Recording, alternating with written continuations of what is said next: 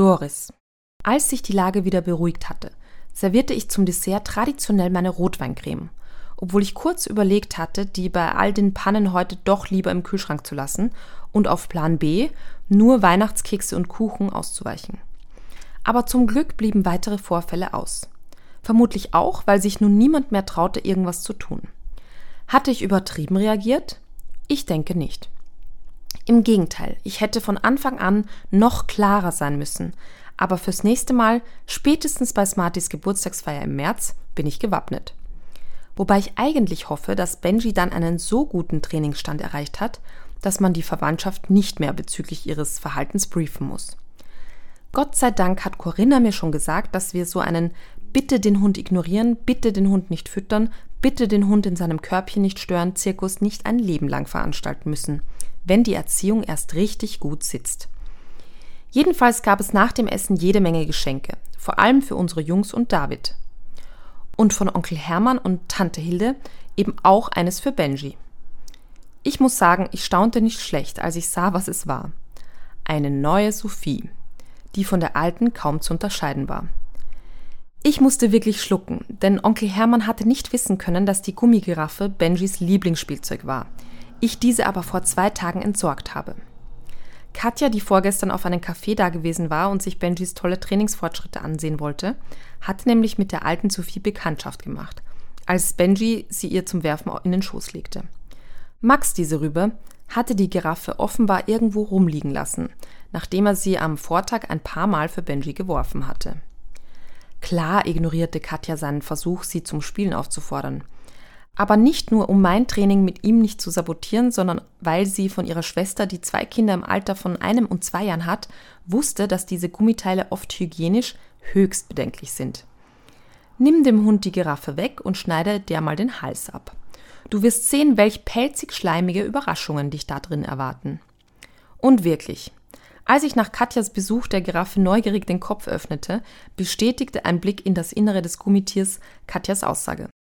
Während Sophie außen ein beiges Outfit mit braunen Tupfen trug, war sie innen mit einer Mischung aus schwarzem Schimmelpilz mit Schleimbatzen überzogen. Ich war kurz davor, mich zu übergeben. So angewidert war ich von dem Anblick.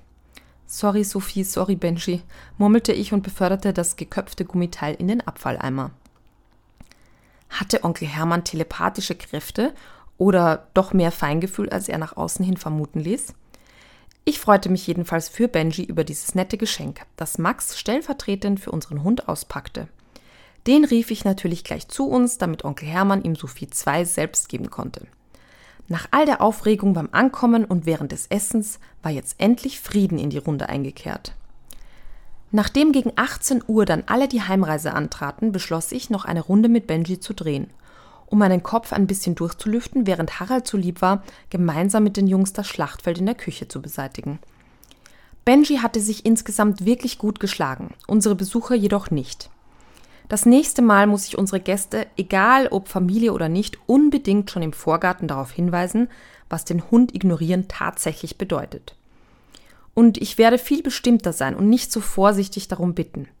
Die Klarheit und Bestimmtheit, die ich gelernt habe, bei Benji an den Tag zu legen, kann ich jetzt durchaus auch für Besucher nutzen. Nie hätte ich gedacht, einmal sagen zu müssen, dass die schwerer erziehbarer sind als unser Hund.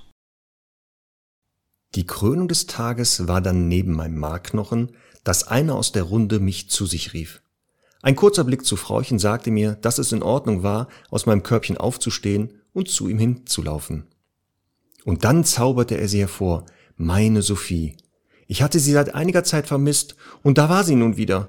Roch zwar ein wenig anders, sogar sehr anders, aber ein paar Wurfspiele mit Härchen und ein bisschen auf ihr wälzen, und sie würde wieder meine einzigartige Duftnote tragen.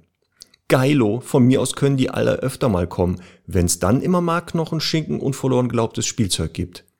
Und das Ganze ohne irgendeinen Knopf zu drücken. Danke fürs Zuhören, liebe Stundis. Wir wünschen euch fröhliche Feiertage und einen für euren Hund hoffentlich entspannten, guten Rutsch ins neue Jahr. Ihr hörtet das Weihnachtskapitel aus So ist er brav, aus dem Leben verzweifelter Menschen und ihrer Hunde von Conny Sporrer und Anna-Maria Sanders. Gelesen von Conny Sporrer und Marc Lindhorst.